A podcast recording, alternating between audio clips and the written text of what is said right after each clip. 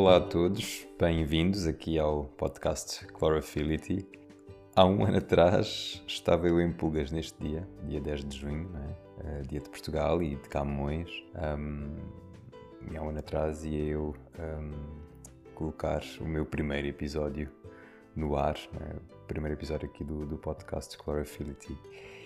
E a vida acontece, e foi sem dúvida um projeto incrível que iniciei e ainda está a ser, de alguma forma, e que me faz sair da minha zona de conforto e perceber que era capaz de modificar aqui algumas crenças minhas, não é? principalmente a, a crença da minha capacidade de comunicar à minha maneira. Então, hoje, e fazendo aqui o link deste ciclo que decidi fechar por agora, resolvi trazer-te alguns insights que fazem a ligação do dia especial que devemos celebrar, que é o Dia de Portugal. Um, e por também ser o meu décimo episódio aqui do, do podcast, uh, que é no dia 10, coincidentemente. E, portanto, é, é dia de celebrar, não vejo outra forma de definir o dia de hoje. A minha pergunta para ti é: com que frequência é que paras uns minutos para apreciar, para apreciar verdadeiramente aquilo que vivenciaste no, no teu dia ou na tua semana, com que frequência é que fazes isso?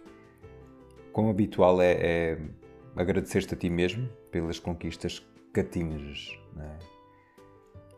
Eu faço estas perguntas porque porque acho que é muito mais traiçoeiro focarmos nos nossos lados menos bons, no que correu menos bem, nos erros, na crítica, na nossa crítica para connosco e na crítica dos outros. Por outro lado, existem ainda eh, as opiniões internalizadas, não é? as nossas crenças, não só sobre nós, mas também a opinião que temos sobre os outros, com base nos relacionamentos que tivemos, com base nas situações que vivemos, na, na nossa base cultural, não é? o que fomos aprendendo ao longo da infância e tudo aquilo que fomos vivendo também. Um, mas se formos analisar não é? na origem, muitas vezes o nosso julgamento nem, sequer é nosso. Né? Isto seja sobre o outro, seja sobre ti próprio.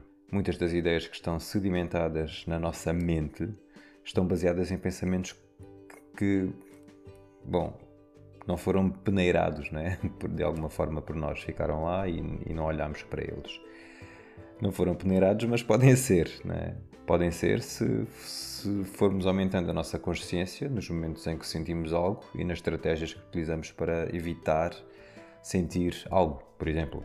Um, não sei se me estou a conseguir expressar da melhor maneira, mas talvez se consigo fazer isto de, de uma maneira melhor. Apesar de ser desconfortável, não é? uma tomada de consciência pode muito bem ser desconfortável, mas também ensinar muito sobre nós próprios. É? a identidade, basicamente. Quem sou eu verdadeiramente? Isto é uma pergunta ambígua, mas muito poderosa. Não é? Portanto, acessar e peneirar estas programações que vêm desde os nossos primeiros dias de vida, dos exemplos que vivenciamos em casa, com os nossos pais, os relacionamentos que tivemos, ou momentos de algum trauma, ou, ou durante a juventude, enfim, por aí vai, não é? Tudo aquilo que define um, o, o que foi sendo experimentado durante a tua vida. Um, de raiz, o cérebro vai recebendo informação e vai sedimentando uh, essa informação e, e aí geram-se crenças, não é? Ouve-se muito uh, a máxima do eu sou assim, ou comigo é assim que funciona, ou eu não sei, ou não consigo. Uh, como se fosse uma afirmação muito definida, não é? Um, quando tu ganhas noção que há mais escolhas, é aí que começas a compreender que existe um processo mental de mudança, não é? Começa como? Ora, tu tens uma série de crenças, tu, eu, todos, é? temos uma série de crenças, de julgamentos, de pensamentos, de preconceitos um, que te começam a gerar certos sentimentos. Não é? O que tu pensas automaticamente faz com que tu sintas alguma coisa.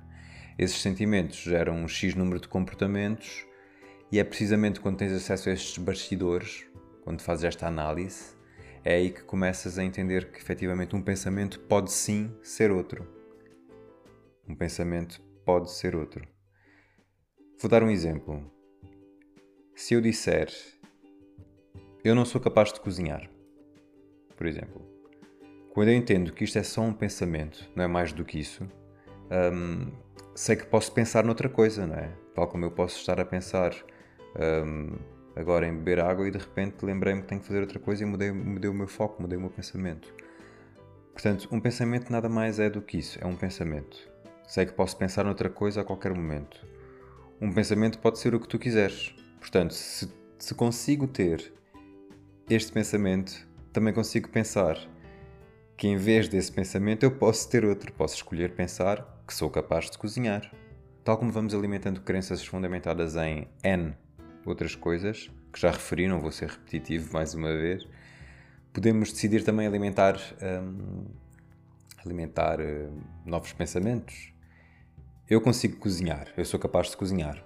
Eu vou cozinhar espetacularmente bem para alimentar a minha família como deve ser, por exemplo. E aqui já vamos até um nível superior, que é o motivo para agir, não é? O motivo para, para engajar aqui neste, neste pensamento positivo. Mas não, não quero ir aí tão fundo. Ora, se eu mudar este pensamento né, para a minha capacidade de cozinhar, eu dizia: eu não, sou capa eu não sou capaz de cozinhar. Para eu cozinho, eu sei cozinhar, eu vou fazer isto, eu consigo cozinhar.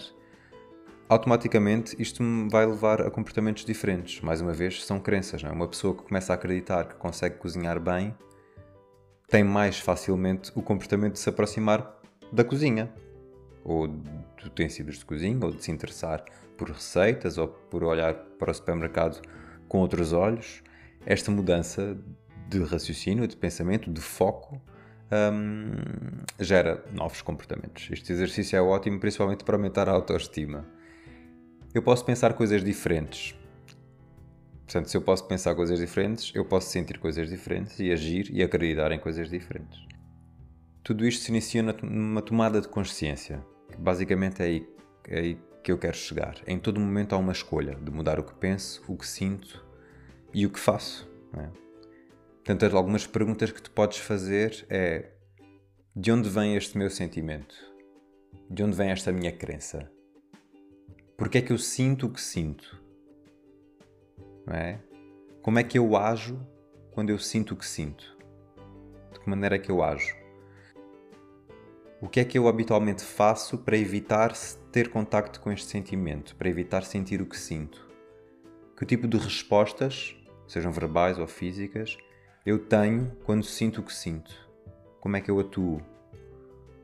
Que tipo de respostas, verbais e físicas, tenho quando sinto o que sinto? Como é que eu reajo? O que é que eu posso fazer para modificar este sentimento? Como é que eu vou ganhar se eu fizer esta reflexão e escutar, lidar com os meus sentimentos? São perguntas poderosas um, e úteis para tu, para tu te conheceres acima de tudo um pouco mais, não é? Um, já comentava a Cláudia Soares no episódio 3 aqui do, do podcast sobre a voz da maléfica que, que andava com ela, né? que a voz da maléfica andava com ela e às vezes dava-lhe alguns, alguns bitites. Se não ouviram, ainda vão a tempo. Um, essas vozes maléficas, esses pensamentos menos positivos, estão muitas vezes connosco há tanto tempo e soam tão reais que esta introspeção pode não ser tão fácil de fazer. É verdade. Pode mesmo ser desconfortável. Mas não deixes que estas, que estas vozes não é, maléficas, eh, essas crenças, te derrubam e derrubam os outros derrubam a tua capacidade de te amares a ti próprio, de te sentires capaz, de teres compaixão, de seres amor e, e, e assim receberes amor, não é? De seres compreensivo ou mais compreensiva. Todos vivemos experiências dolorosas, mas podemos escolher. A escolha. E escolher pode ser escolher também celebrar quem somos, centrando-nos no positivo e no bom das nossas vidas, o que foi e o que será Cabe-nos a nós olhar para dentro e focar naquilo que somos capazes de ser, de ter fé e de correr atrás da conquista. Cabe-nos a nós também a gratidão. Claro, às vezes é necessário admitir que os erros do passado nos possam ter causado situações mais desagradáveis, não é? ou até mesmo desastrosas. Aqui não há sugarcoating. Uh, mas nem tu, nem a tua vida deve ser condenada e ser definida apenas pelas coisas que correram mal, pelos teus erros, não é?